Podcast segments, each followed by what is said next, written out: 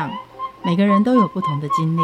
当所有的节目都在高谈阔论成功的样板人物时，在这里有一群曾经遭遇到挫折和经历失败的人，正品尝着过去失败好滋味，继续一步一步往他们美好的人生迈进。让我们一起来听听他们的故事与分享，在我们踏出下一步时，有些不同的启示与想法。欢迎收听《失败好滋味》，我是贝大小姐，我是 Rico，我要找场地，快点上网找场地。找场地，你要多大场地？我这次有二十个设计师要来啊！我要有研讨会，我要能够放他们的作品，这样子不够清楚吗？清楚啊，可是这样子上网怎么找啊？上网都会有评述啊，上网会有评述。饭店不是都会告诉你什么厅几平，跟隔间多少，然后是剧院还是是教室型？所以会议室你得要敞开呢、啊，你怎么会知道拍出来的照片二十几个人，你怎么会知道说这个场地是不是？Airbnb 都可以上网。Uber 都有 APP，但、啊、是场地是没有吗？Uber 坐四个人最多，好，饭店最多也是四个人，你要分房睡也可以。可是四十几个人容纳这个空间，万一不好，二十几个人会把屋顶给掀了。我你不知道，对一个公关人来说，找场地有多麻？你公关之前都不常看到。也来欢迎小树屋的共同创办人文心来告诉我们，这个到底有没有解答？可不可以帮公关人帮忙来找场地？Hello，大家好，我是文心。文心你好，请问现在的小树屋是什么样的概念呢？呃，小树屋其实是一个无人管理的自助空间。嗯、那它其实呃有趣的地方是，它大概是呃有二到二十人的空间，然后呢，呃就是使用者在网络上预定了空间之后。他会在使用之前收到一组密码，嗯，那他到现场去，只要输入他的这一组专属的密码，就可以自己进去使用这个空间。哦，所以不用走柜台就可以开房间的意思哦。对对对对，所以这整个预定流程都不会有人的介入，就是他等于是真的完全自助式可以享用这个服务的。嗯，那房间有哪些房型呢？还有什么主题馆呢？是不是有点问错？对，你怎么感觉上面像在我感觉好像问在在，在开 motel。对，哦，别想歪，我我们这个都没有床的就对了，床，都没有床。然后，而且它的用途是非常的有趣的。嗯、呃，像我刚刚提到的两人的空间，它其实可以作为面试空间，嗯、或是协谈室、心理咨商，或是你要算塔罗牌啊、算命都没有问题。哦，那这是两人房的，这是算命的。OK，对，就是小间，你可以想要做一些比较私密的谈话，但是不可以摸骨的就对了。对对对对对，我们我们有明，我们我们有明文规定禁止，就是做一些。所以房间里面都有监视器吗？有反监？呃，其实有，其实有隐私上的考虑，我们不没有装监视器，我们其实是尊重客人。他们有自主的能力啦，嗯，所以我们就没有做这件事情。嗯、对，但隔音都不好，都会听到。对，隔音没有太好哦，大家要小心点，不要在里面做坏事。好，两个人其实很好，因为有，比如说像一对一的家教，对不对？然后对对，或者是那个智商室啊，或者是那个老板呃经理突然跟你讲说。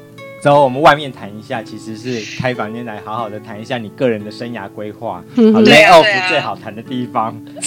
对，或或是有人会在这边做线上面试。现在很多那种国外企业，哦、他没有办法飞过来面试，他们就会直接在那边用电脑做。是，如果要国外面试，我当然要很好的背景，我不能把我家的乱七八糟的衣服，对呀对呀对呀，橱柜看到。可是我可以弄一间漂漂亮亮的，跟你讲说，我真的很重视这个工作，所以我要在这里做面试，而且在那边有很好的网络设备嘛，对不对？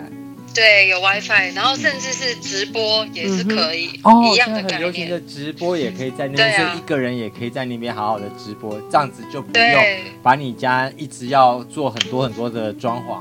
嗯哼，对啊，没错没错，对，那这个是比较小空间的。那我刚刚讲到，我刚刚讲到我们有到二十人嘛，嗯、那中间就有一些区隔。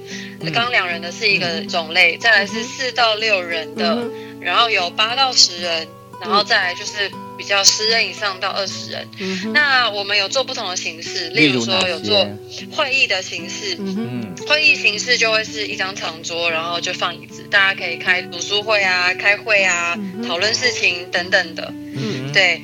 然后呢，还有一种形式是纯沙发的形式。嗯、那这种形式就比较适合，例如说做聚会，就是可能同学会啊，嗯、或是呃有蛮有趣的活动，是有一群私人招待所的客厅哎，对对对，大家可以没错。很 easy 的，然后坐在沙发上聊过去，聊大家的，可能是 brainstorming 也很适合这样子的，对不对？对，不是规规矩矩的坐在那会议室，所有 idea 都其实是想不出来的。嗯哼，对，因为我们都有白板跟投影机，所以如果要做一些发想的话，其实都很适合。有酒吧吗？有酒吧吗？呃，酒吧，嗯。可能有吧台啦，那酒可能、嗯、可能要自备，但是不要喝醉哦，不要不要 不要喝醉就好。不收开瓶。那有电影院吗？有 NTV 室吗？呃，电影有，我们有尝试一间在国父纪念馆做的，就是所有就是类似像。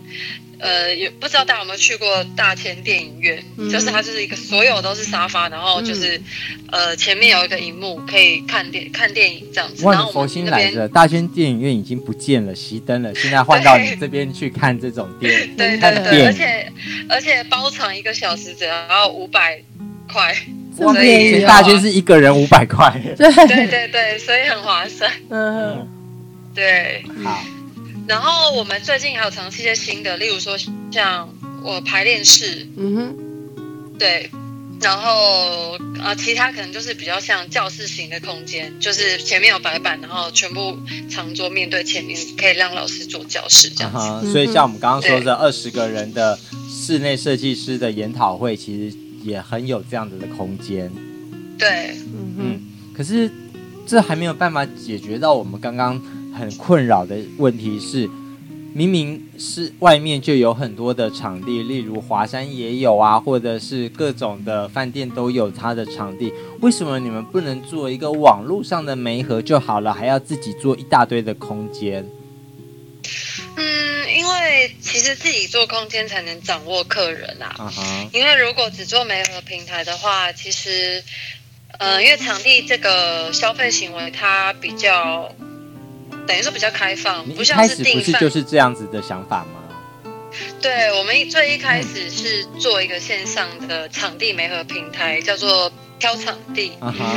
那呃，但是我们我们一开始本来就想象的做像做 Airbnb 啊，或者像 Agoda 那样的媒合平台。嗯、但是其实场地这件事情并没有想象中跟旅游产业那么的相像。为什么？因为它的差别在哪里？嗯差别就是，一般你去旅游啊，其实你订个房间，你不太可能到现场去做场看，因为你可能是去日本啊，或是你从从台北你要去垦丁啊，你不可能为了两个晚上你就看看图，看看它的品牌，爽了就定了吧。对啊，我看一些人家的 review 嘛。但是场地的话就不一定啦。如果你今天是要办一个二十人的活动。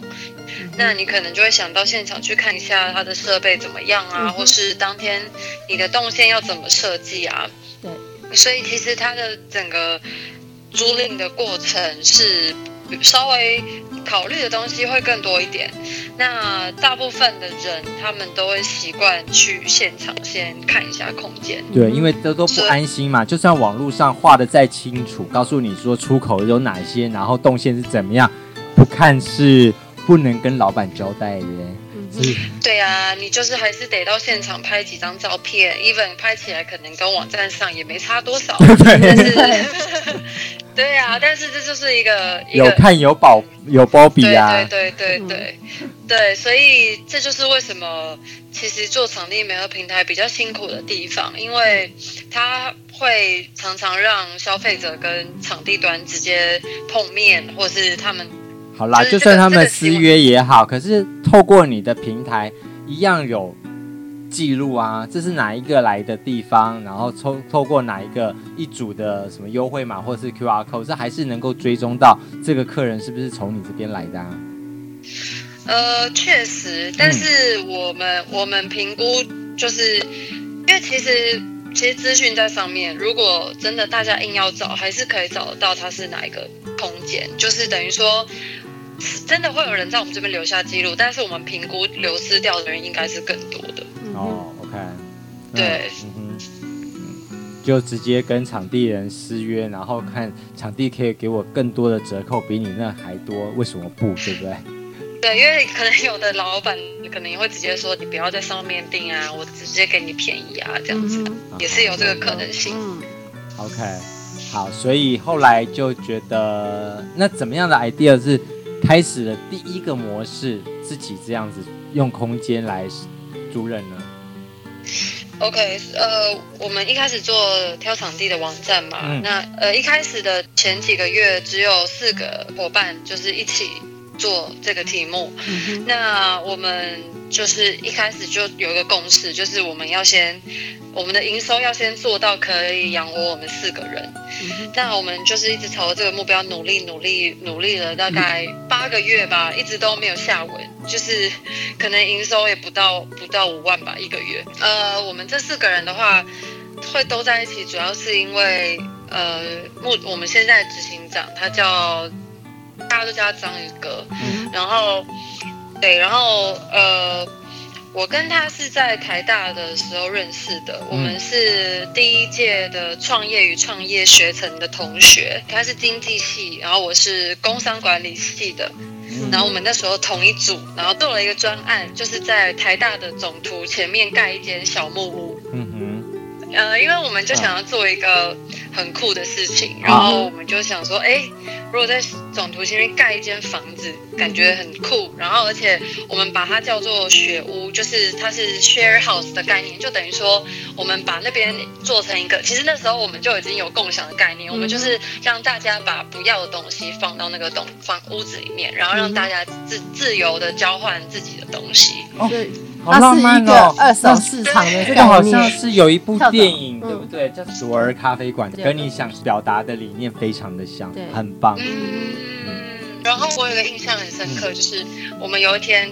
进去，然后就看到有一个女女生放了一条手环在那边，她就写说：“哦，这个是我前男友送我的手环，那我现在已经分手了，所以我把这个手环放在这边，寻找下一个有缘人。”这样，我们就看了觉得哇，好想哭啊，好有故事哦。对，对，我们是走一个温馨路线，因为刚好那个时候圣诞节，嗯，所以对，所以就刚好搭上这个学屋，就是。就后来发现，其实就在台大里面，蛮多人知道有，就是刚好我们那几届的，就是大家都会知道有有学屋这个这个。真的盖出来了，这不是纸上谈兵而已，不是，是真的，里面可以大概站八个人没有问题的那种小木屋。太酷了！我觉得大家台湾最缺乏就是大家的这种创意，还有创业的因子。那现在，呃，章鱼哥先把你给收编了，然后再来呢？对，这一这一趟《西游记》里面先有了孙悟空，是不是？哦，好，其实我们总共四个人，我是第四个被收编进来的。OK，对，第二个是一个工程师，他叫 Jimmy，然后呢，他是章鱼哥的朋友的朋友，反正他们曾经组了一个读书会，然后那个读书会就是一个专门。帮对方解决问题的读书会.然后他们就是每个礼拜在一起，然后就讨论说，呃，你有遇到什么问题，然后我可以就互相解决这样。他们是在那边认识的，好对对对对。那，所以 Jimmy 是、嗯、Jimmy 就是软体工程师，嗯、就是现在大家看到的网站啊，或是所有预定的东西，后台都是他建制的这样子。嗯、对，然后第三个就是一个设计师。然后他叫做 Y Y，嗯哼，然后呢，他非常的全能，他就是除了可以做网站设计，也可以写前端，嗯、然后还可以做平面跟室内设计。嗯哼，那他的话是章鱼哥在附中的同学，嗯哼，那个时候他们因为大家就其实附中的那个毕业展是大家都知道，就是很会做的很大，很有很很盛大这样。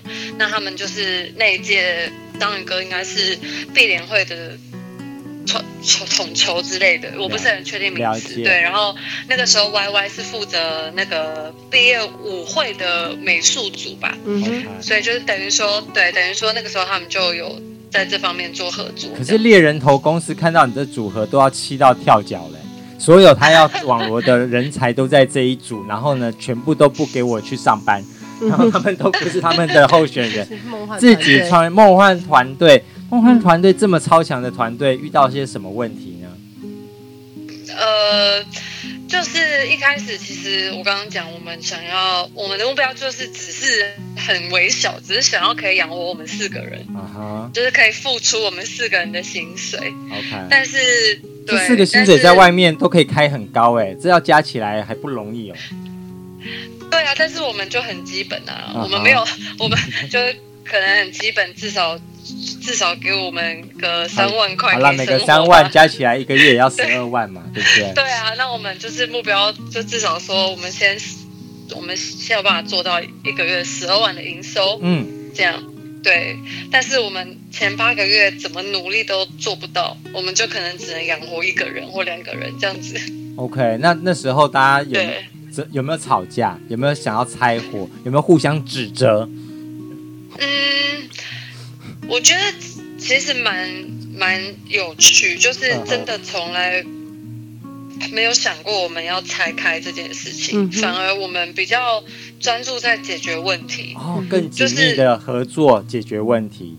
对，因为我们就是，我记得有一阵子我们每天在线上都会开会，然后我们都说要开半小时，都会开到两小时，所以每天都永远都有讨论不完的事情，然后我们就是一直在想。到底这个挑场地这个网站到底可以用什么模式把它做起来？嗯哼。然后我们就尝试，就是我们就是先做，嗯，例如说我们上线了线上刷卡订场地的功能，嗯，然后发现哦，的确有人真的不场勘就会订场地，嗯，对，对，但是他还是没办法支撑到我们。就是没有办法收到这么多的营收，然后第二个尝试就是，例如说，我们就想说，不然我们像五九一一样，我们就是收广告广告费，嗯，然后我们就就整理了一些名单，大概二三十个场地，我们拨电话去说，我们现在要改收广告费哦，你们要不要继续使用？然后大部分的人都告诉我们说，他们不要继续使用了。对，那我们就会很很担心嘛，我们一旦要收广告费，啊如果原本的那个网站上有七百个场地，只剩一百个，那这样子谁要来用这个网站？就西啦，要付广告，我也付给 Google 啊，付给你。对啊，啊我全部都跑光啊！我找场地的人来看，想说啊，这啥都没有，我怎么就不可能会用这个网站？对啊，所以我们就觉得这样也不行。嗯，对，然后就一直试，想说该怎么办，然后。后来我刚刚说我们有上线线上刷卡的功能嘛，嗯，然后我们就发现说，哎，怎么会有人真的不常看就订场地？嗯，然后我们就去观察说，到底是什么样的空间可以做到这件事？嗯嗯，然后我们就发现比较小型的空间，大家真的不太会需要场看，就刷刷卡订了。嗯，然后对，然后呢，我们我们那时候就知道了这件事，然后刚好那时候呢，有去找一个。前辈聊天，然后他就告诉我们说，哦，在美国有一个有一个公司，他们就是做一个 model，就是一个无人管理的空间。然后我们那时候就就第一次知道这个概念，我们想说那是什么啊？然后我们就去看，然后就想说哇，这样子也可以做。然后我们一开始还不相信，然后我们就想说，不然我们就在网络上试试看好了。然后我们就。在我们的平台上面开了大概两三个假的方案，就是我们就是在网络上找一个漂亮图片啊，然后就写说什么小会议室，我忘记叫什么，我们随便乱取了一个名字，好像叫 Tree Lounge 之类的，嗯，然后对，然后就是放照片，然后就是一个小时很便宜吧，就是随便可能一百多块，然后我们就想要测试一下说到底有没有人要订，结果。真的很奇怪哦，就是放上大概一个礼拜吧，就是每一间都有人要订。嗯、我们放我们测试了四个地点，好像板桥，然后华山、松烟还是什么，就是做一个比较文创的一个 feel。嗯，然后就真的每一间都有人要订，可是那个时候是假的方案嘛，嗯、那我们就只只跟那个客人说不好意思，那个时段没有了，这样子、嗯、其实是没有这个空间啦。嗯、然后对，然后我们就想说哇，这好像真的可以哎，然后我们就后来。嗯、呃，我们就借了一间类似像日租套房的小空间，然后我们把床跟那个衣柜都搬走，然后放一张桌子跟几张椅子进去，嗯、然后我们就叫做 Tree Lounge 华山，这是我们第一间就是测试的点。嗯、然后上线了之后就，就就发现有人来订，然后我们就觉得很神奇，就觉得到底是谁要使用这个空间呢、啊？嗯，然后我们就去访谈，然后我们就发现很神奇哦，就是我们那时候就是在测试的时候，然后就有人定，然后她是三个女生。然后我们那时候就想说，三个女生定一个这么小的空间，嗯，啊，定两个小时，她们到底要来干嘛？我们就真的，我们就真的很好奇，想说这三个女生到底要做什么？然后我们就问他们说，就是可不可以我们给你们优惠的价钱？你们结束之后让我们访谈一下，我们很想要了解他们这样，然后他们就答应。嗯然后结束之后，我跟章鱼哥，我们两个就一起去访谈。然后我们在准备的时候还，还还还在一直讨论说，他们到底是等一下怎么问啊？会不会很尴尬？就他们到底在，他们到底在干嘛？然后就结束之后，就是去跟他，然后他们三个都是蛮可爱的女生。然后我们就。说，呃，那我们方便请教一下，你们今天在这边是在做什么吗？他说，哦，我们是三个要准备考空姐，然后他们需要一个场地做读书会。我们就说，哈，为什么你们考空姐还要租这样的空间？念读书会，他说哦，因为我们都要就是穿制服啊，然后都要念广播，站得很挺，然后在那边念那些广播啊。如果这些事情在咖啡厅做的话，可能就会有怪叔叔一直一 一直看我们这样子。对，然后我们才觉得说哇，怎么世界上有这么多神奇的事情，我们都不知道。对，所以我觉得这个故事就是蛮有趣的。OK。好，那一一解决的问，后来就有了这样的一个成功的模式。那我们就复制这些成功模式，应该就所有事情都透懂了吧？嗯，当然了，想象中也是这样子就好了。我们就可以直接躺着，没有，就 是躺着睡觉，不用做事了。嗯，但其实现实根本不是这样子啊。发生了什么？就是我们一开始发现这个模式可以成功，然后我们就开始拓展。嗯，那。呃，其实前面拓展还好，没有遇到什么大问题。当然，有时候在租房子的时候，房东不知道你是你是谁，他们可能有些有疑虑的，会不租给我们。这是很新的概念呐、啊，对不对？就像当时 Uber 出来的时候，也被所有小黄车司机围剿。嗯哼，对啊，对啊，他们就 因为我们一般房子打约都会说不能转租，可是我们都会把那一条划掉，要改说可以转租。嗯哼。那房对，那房东就会说，我就紧张啦，欸、你被冲啥？对啊，这这些冲啥咪？然后我也我也处，你被搞外处冲啥咪？就是很对，然后我们就要跟他解释什么的，嗯、就前期会比较辛苦。啊，听不啦。对啊，就是你你这是什么什么空间这样？我们当然都会跟他说，我们就是给公司开会啊，或怎么样，就是让他知道一下。呃，我们其实。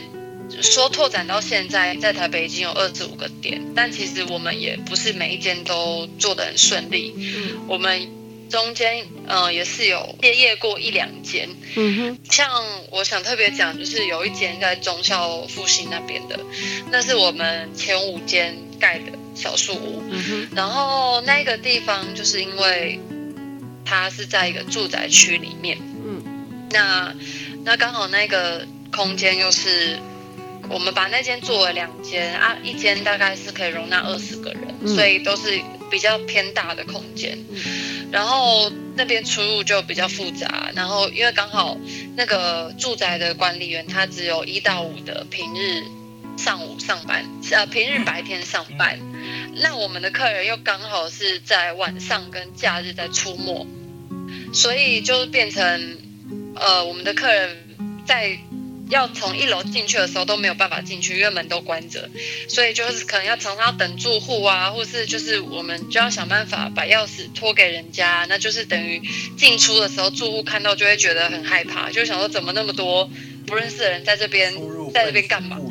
对啊，在这边干嘛？其实我们想尽各种办法，因为刚好楼下有一个房仲，然后我们就是把钥匙托在房仲那边，让他。帮我们，帮我们，就是客人去跟他们领钥匙。那但是其实对他们来说也是很很麻烦啦，因为就是真的人就是人流，可能假日就也蛮多的。对，那就是等于说，其实这个问题就是一直在那边没有办法解，就大门没办法进去的问题。然后再来就是我们空间在二楼，那你说一次可能四五十个人，然后有的有的客人又不走楼梯，其实只有在二楼，那他们整栋的电梯都占满了，所以住户就是心生不满。不能解决的问题就是那个地方就是一个住宅区，它其实里面有一些办公室，但是。嗯，相对来说，办公室的服务人是固定的。那我们的客人真的是每每天都不一样，都不一样。对，所以我们就造成住户很多的抱怨，然后管理员可能也觉得很困扰。所以就是，其中有一句话说，绝对不能惹到管理员，所以给管理员 收一点贿赂，这样行吗？呃，其实其实应该也没有不行，我们也是。就是管理员这边有有打一点关系，可是我觉得就真的很难，因为我们其实这样算起来，我们算是少数民族，等于说所有的住户都联合起来在想要招架不住所有其他长期住户的那些指责啊，或者是关切等等，对不对？对，因为就是事情很严重，到后来变成。呃，有一次他们就找我们去开住户大会，嗯，然后我们就出席，嗯，然后那个时候本来我就跟管理员说好说，因为我们那边有空间，我就请管理员说，哎，就让大家到我们空间来开会这样，哎，也不错啊，实际上去看看，我是很正大光明的嘛，对，我就想说让大家进来嘛，然后管理员也说好，那我们到现场之后呢，大家就在一楼等，然后我就说，哎，那大家我们先移到二楼。结果呢，管理员第一个跳出来说：“我看我们就不用上去了。”然后他就开始开骂，他就说：“哦，这个空间哦，那么危险呐，客人进出那么多。”然后就是开始一直抱怨，然后我就整个傻眼，我就说，我就想说，我们当时不是讲好好的关，你就跟我说 OK，我们去上面开会，结果你今天是第一个开骂的人，挣钱倒戈了，对，挣钱倒戈，嗯。对啊，然后我，然后我就傻眼，然后他就开始开骂了，之后其他住户就开始附和，说对啊，对啊，这个那么危险，然后什么，你们那造成我们困扰啊，然后说什么，你们就不要怎么，你们先请，呃，一开始还好，就说叫六日跟晚上我们找一个工读生来雇。嗯哼，然后去帮大家开门什么，然后讲到后来，大家越来越激动，就说、嗯、你们就不能在这里呀、啊，你们就你们就停止营运到什么时候，然后怎么样怎么样，然后讲到后来，我们真的觉得说，我们我们再待下去应该是不会有什么好日子过了。接下来，所以我们就在门口了。对啊，那我们客人可能也也一直被住户找麻烦的话，其实我们就宁愿说，就真的，嗯、就真的。就是认认赔离开了。嗯哼，对啊，所以这个地方就是我们第一个解决问题的时候，你们心中给自己的鼓励的话是什么？我们给自己的鼓励的话哦，嗯，其实呃，怎么讲？我们我们其实不会。对这件事情很沮丧啊，我们就会觉得说是我们那个时候没有评估到一些事情，嗯，所以对，所以我们对我们自己就会觉得说，等于说不经一事不长一智啦，应该这样讲。很乐观的来面对它，然后就学习到很多。就像当时所有的网站都不行的时候，既然学习到了另外一个新的的事业的模式。对，对，那现在这个一一不行的时候，其实也能够学习到下一次早点有一个更确信的呃更清楚的方向了。对啊，就是更懂得怎么去评估可能潜在的风险这样子。嗯，哎，风险评估是是一个很有趣的一个话题，可是在这个过程当中，让你们学习到哪些的风险需要评估？呃，我觉得是这个。嗯，小树屋这个空间跟这个这这栋大楼的共同存在的怎么讲？就是它能不能共同存在这件事情，我们要更谨慎的评估。嗯哼，对，因为如果周边有住户，或是说，嗯、呃，就是楼下或是就是等于说我们这样的空间其实不太适合存在住户的周边呢、啊，嗯、就是会造成会对人家造成影响。嗯、所以其实这一块我们在一开始的时候并没有很审慎的考虑。那这件事情在我们之后，其实我们现在都会倾向找周边是办公室的空间，会比较这样的商业大楼通常房租都贵到三到五倍。嗯，对啊，但是就是变成要要找，就是说，其实其实台北蛮多住商混合的大楼啦。嗯，那对，就是如果说真的楼下有住户，那我们可能就是把地板架高，就是避免说椅子桌桌椅挪动的声音会影响到楼下这样子。嗯，对。其对啊，其实其实其实这样讲起来，并不是很。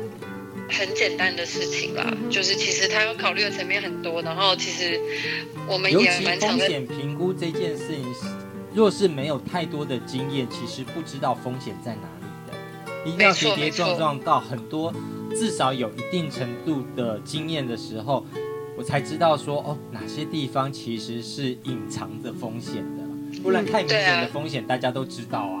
嗯，对啊，没错，真的。像我们有一间在在大安站那边，就是像刚刚讲到管理员那个问题啊，嗯、我们就是在大安站那边那一间，就真是被管理员弄到我们就是也受不了就走了。嗯、就管理员会刁难我们的客人，会不让他们上楼，会说你们人太多不能上去，嗯、或是会跟我们打扫阿姨说叫他不要来上班，或甚至就是上顶楼把我们的水关起来，嗯、就是各种刁难。所以其实人是最难解决的问题，对不对？对，就是各式各样的人我们都会遇到，嗯、所以就变成就是就尽人事听天命啦。嗯、就是这个四个人的那个梦幻团队，其实是最容易解决问题，它是一个解决问题的团队。对，对，我觉得很多在台湾的创业因子不见了，是因为很多人其实很害怕解决问题。嗯，他想说我有很多的。工作 assignment 的，你给我，我就按照机械化的，你叫我怎么做，我就怎么做。对，然后遇到问题，我就直接跟老板说，老板太困难了，我做不下去，这是你的问题，不是我的问题。嗯哼，其实这样子都让台湾很少有创业的这个机会嘛。所谓台湾戏骨化，其实根本不是戏骨化，是低谷化。是啊，是啊。不过我觉得，其实这几年的创业风气还蛮旺盛的。那大家，我觉得有慢慢在调整、改变整个氛围。嗯哼。对，所以，所以，就是这几年看到越来越多的年轻人愿意出来做一些什么。其实我觉得比较不像，例如说在可能二呃零零九年嘛，一零年那一阵子，嗯、可能七八年前。大家就比较躲在自己的舒适圈找小确幸的感觉。对对对对对，我觉得这几年的氛围比较不太一样，嗯、就是大家都好像很想做点什么这样子。好，那因应未来的这样的趋势和氛围，小树屋会给人家什么样未来的服务和方向呢？OK，呃，我们今年的方向就是会持续拓展。那目前小树屋的地点都是分布在市区比较多，那我们会持续尝试往外扩张。例如说，我们呃可能内湖区还没有，然后是比就是。我们现在都在比较中市中心，可以往外扩展，可能到新北市之类的。那再来就是，呃，除了刚刚讲到的小型空间以外，嗯、我们今年会尝试做的是办公室。嗯哼，等于说我们会打造一间梦幻的办公室。嗯、我们会对，就是做出公司很想要来这边租的办公室。嗯、然后呢，这个产品会在旁边搭上。两间小树屋给这个公司作为会议室，这样子，嗯，等于是你虽然公司还不是 Google，你就有 Google 的办公室了。嗯哼，嗯，对，我们希望做成这个样子。嗯哼，OK。然后还有什么样的小树？还有未来或者现在还有什么样的特色呢？呃，现在的特色就是，我哦，有一个很特别，是我们没有任何一间重复的空间。我们所有的空间都是重新设计的，嗯哼，等于是说你你跑遍全台北一百间小书屋，你不会找到一模一样的空间，每一间的。那等于是说，除那个空间被租走之后，你还要再等，就没有其他的相像类似的。你不能换别的，只有类似的，对，他就是要给你换别的，对不对？哦，要体验各种不同的空间。对对对对对，就是每一间都不一样。我们的椅子啊，或是像时钟啊，就是每一间的布置都是设计师的巧的巧思，太酷了。所以我们根本不用再开直播室啊，我们就直接到小树屋每个一百间来直播，我们就有一百个点，而且可以打卡几点，有没有？打卡几点？对啊。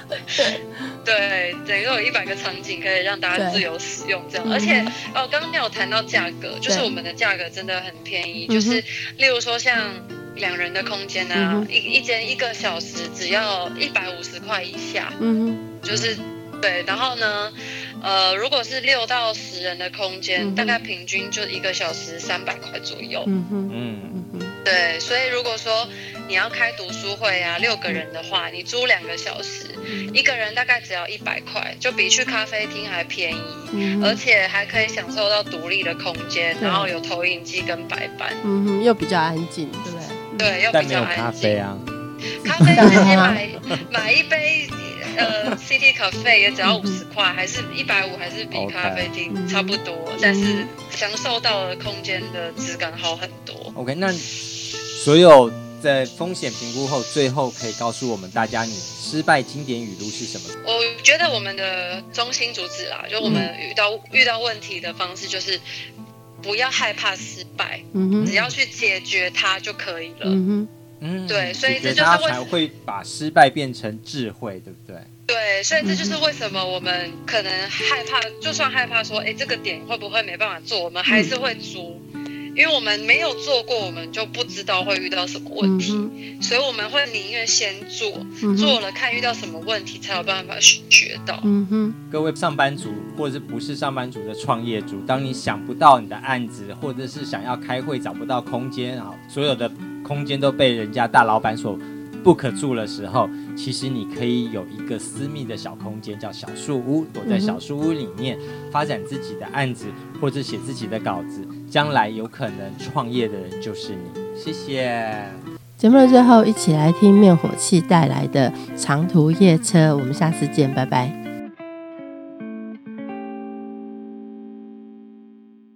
时间是三点半，南下的长途列车，路灯的光线，伴心事哪想哪行。讲不出嘴的思念，写不入笔弯的歌。人生是高速公路，我是赶路的车。